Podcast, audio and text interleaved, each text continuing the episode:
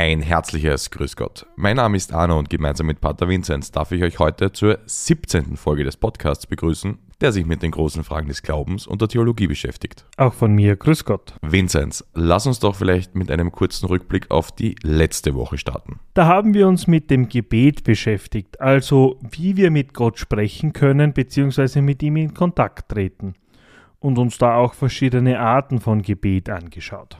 Und womit wollen wir uns heute beschäftigen? Heute geht es darum zu schauen, welche Möglichkeiten die Kirche hat, den Menschen eine Beziehung zu Gott zu ermöglichen und uns in den Sakramenten auf die Suche nach Gott begeben. Möglicherweise finden wir Gott da hinten. Ein Wunder! Gott, der Vater der Barmherzigkeit. Glauben Sie an Gott? Seine Stimme, Gottes Stimme. Gott erhört alle Gebete. Also gut, ich bin der Messias! Ein Wunder. Danken wir Gott. Sakramente, davon haben wir alle schon gehört, waren schon dabei oder haben sie auch selbst empfangen. Aber was ist das eigentlich genau? Hier hilft uns wieder eine Herleitung aus dem Lateinischen und zwar vom Wort Sacramentum, übersetzt Heilszeichen oder heiliges Zeichen. Noch bevor Tertullian, ein Theologe, diesen Begriff im zweiten Jahrhundert für die Taufe verwendet hat, finden wir ihn schon im römischen Militärwesen. Jeder römische Soldat legte, so wie auch Soldaten heute bei uns noch, einen Eid ab, ihr Land zu verteidigen. Und bei den Römern nannte man diesen Eid, diesen Fahneneid, eben Sakrament. Im kirchlichen Sinn ist Sakrament ein heiliges Zeichen, eine heilige Handlung.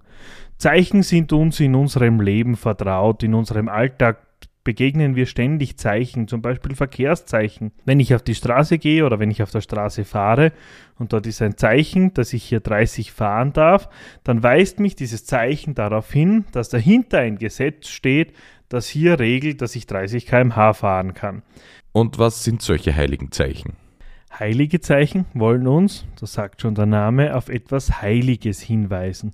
Und wenn wir in der Kirche von Heiligem sprechen, dann meinen wir in aller Regel Gott. Also wollen uns Sakramente auf Gott hinweisen. Die Kirche predigt immer, erzählt von Gott und von Gottes Liebe und Gott will allen Menschen nahe sein. Alle Menschen sollen diese Liebe Gottes auch spüren und um diese Liebe Gottes spürbar zu machen, spendet die Kirche jetzt Sakramente. Meine Schüler in der Schule müssen folgenden Merksatz wissen.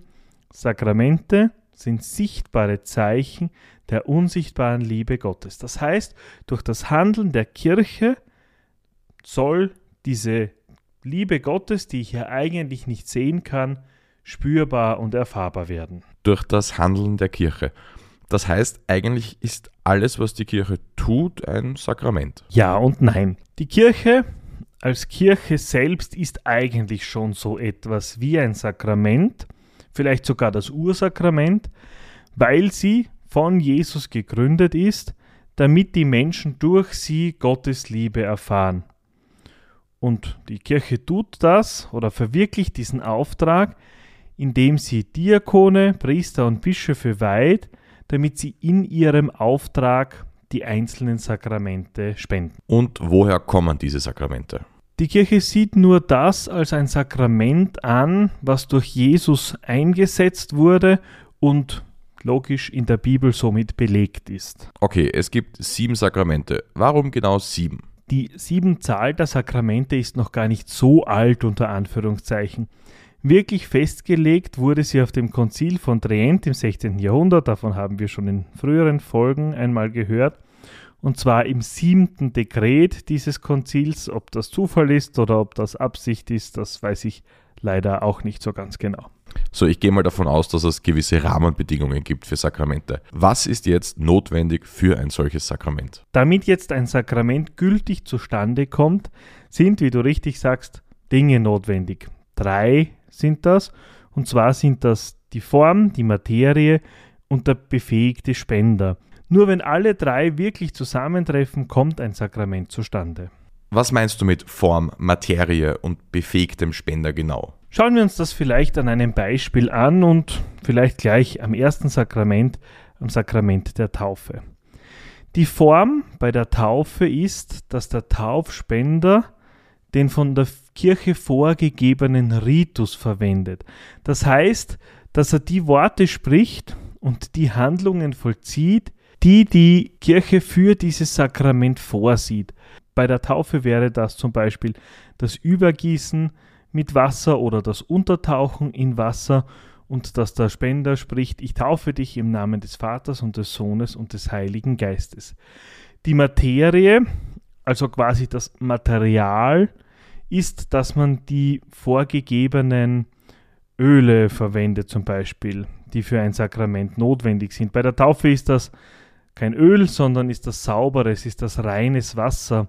Und auf der anderen Seite der Empfänger des Sakramentes, das gilt jetzt dann auch für alle Sakramente, ist der Mensch. Ich kann Sakramente nur an Menschen spenden.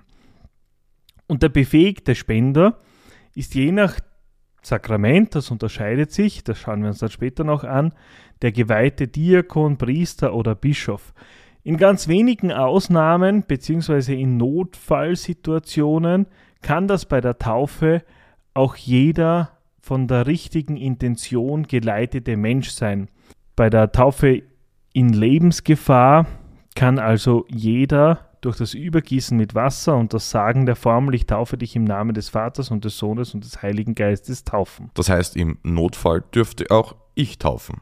Im Notfall kann jeder taufen, der auch nicht Christ ist, ein Jude, eine Muslima, ein Hinduist, ein Buddhist.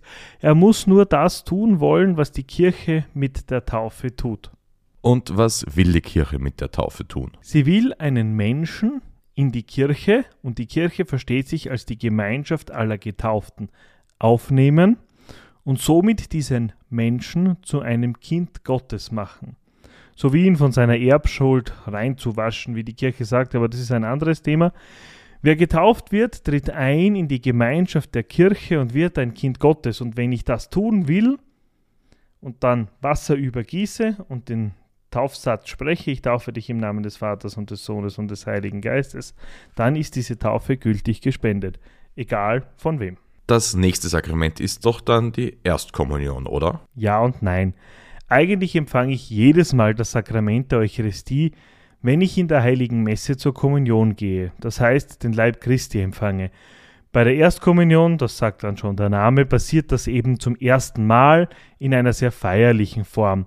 Aber als Sakrament ist es immer dasselbe, ob die Messe ein einfacher Kaplan feiert oder der Papst himself, das ist immer, da passiert immer das Gleiche. Es geht darum, bei diesem Sakrament, dass jeder, der durch die Taufe zu Gott, zu Christus gehört, auch an seinem Tisch Platz nehmen darf. Ja, an diesen Tisch Jesu eingeladen ist. Seine biblische Grundlage hat dieses Sakrament im letzten Abendmahl. Die Form gibt Jesus vor. Es sind die Worte, die er spricht beim letzten Abendmahl. Die Materie, das ist Brot und Wein. Das muss auch nur das sein oder darf auch nur das sein. Und der befähigte Spender unter Anführungszeichen ist der Priester bzw. der Bischof. Apropos Messwein. Du bist doch beim Wein immer sehr hakelig. Welcher Wein ist bei dir im Kelch? Als Kaplan habe ich in meinen Pfaden wenig Mitspracherecht beim Messwein. Allerdings bin ich sehr zufrieden. Wir verwenden Messwein vom Stift Atamont. Das ist ein Riesling, ein halbsüßer Riesling. Es ist Weißwein. Es soll natürlich nicht den Anschein erwecken, dass wir da wirklich Blut trinken. Das hat dann auch noch praktische Gründe. Der Weißwein hält sich länger und beim Reinigen der Tücher sind Weißweinflecken auch leichter rauszubekommen als Rotweinflecken. Aber im Grunde muss Wein, damit er als Messwein geeignet ist, gewisse Kriterien erfüllen. Es darf zum Beispiel kein gemischter Satz sein oder irgend sowas, sondern muss ein reiner Wein sein und er muss eigentlich auch vom Bischof genehmigt sein. Okay, okay. Das nächste Sakrament ist dann die Firmung, oder? Genau. Die Firmung schließt die sogenannte Initiation ab. Wir kennen die drei Initiationssakramente, Taufe, Kommunion und Firmung. Und mit der Firmung ist man sozusagen wirklich volles Mitglied in der Kirche, ist auch erwachsen im kirchlichen Denken und hat somit auch alle Rechte eigentlich in der Kirche. Was wollen wir mit diesem Sakrament? Wir bitten Gott, dass er diese Menschen stärkt auf seinem Lebensweg, für seinen Lebensweg. Meisten empfangen das Sakrament der Firmung mit 13, 14, wo man dann wichtige Entscheidungen für sein Leben trifft da noch einmal ausgestattet zu werden mit dem Heiligen Geist, damit man dann richtig durchstarten kann in seinem Leben. Seine biblische Grundlage hat dieses Sakrament im Pfingstfest, in der Pfingsterzählung, wo der Heilige Geist auf die Apostel herabgekommen ist. Die Form ist die Handauflegung und das Gebet und die Materie ist die Salbung mit Krisamöl, also mit einem heiligen Öl, das der Bischof weiht. Und der befähigte Spender ist eigentlich in einer Diözese nur der Bischof, aber der Bischof kann auch andere Priester dazu beauftragen, das in seinem Namen zu tun. Von der Firmung zur Beichte. Die Beichte ist eines der wahrscheinlich am falschesten verstandenen Sakramente überhaupt. Viele haben da ein Bild noch, dass der Pfarrer da mit einem schimpft im Beichtstuhl und dann kriegt man eine drüber und dann ist wieder gut. Das will die Beichte überhaupt nicht sein. Die Beichte will Versöhnung schenken. Die Beichte soll ein positives Erlebnis für Menschen sein, dass das, was sie belastet im Umgang mit Gott oder anderen, von ihnen weggenommen wird. Wer regelmäßig zur Beichte geht, der weiß, es ist nichts mit Schimpfen, es ist nichts mit Zetern oder was weiß ich alles, sondern es geht darum, das, was einen Menschen belastet, auszuradieren. Und das ist das, was Beichte tut. Ja? Es löscht Sünden aus. Sünden sind Dinge, die mich von Gott und anderen Menschen trennen und in der Beichte geht das weg. In der Bibel lesen wir das, wenn Jesus sagt, wem ihr die Sünden vergebt, dem sind sie vergeben. Wie das geschieht, die Form ist in einem Gespräch mit einem Priester, der dann den Lossprechungssatz auch sagt, die Materie ist der Mensch und der befähigte Spender ist jeder Priester und Bischof. Das nächste Sakrament auf unserer Liste, die Ehe. Die Ehe kann in der Kirche, in der katholischen Kirche zwischen Mann und Frau geschlossen werden. Das leitet sich aus dem Alten Testament ab, aus dem Schöpfungsbericht, dass Mann und Frau sich in der Ehe ergänzen sollen, dass sie miteinander auch in dieser Ehe wachsen sollen. Und die Ehe hat eigentlich zwei Aufgaben.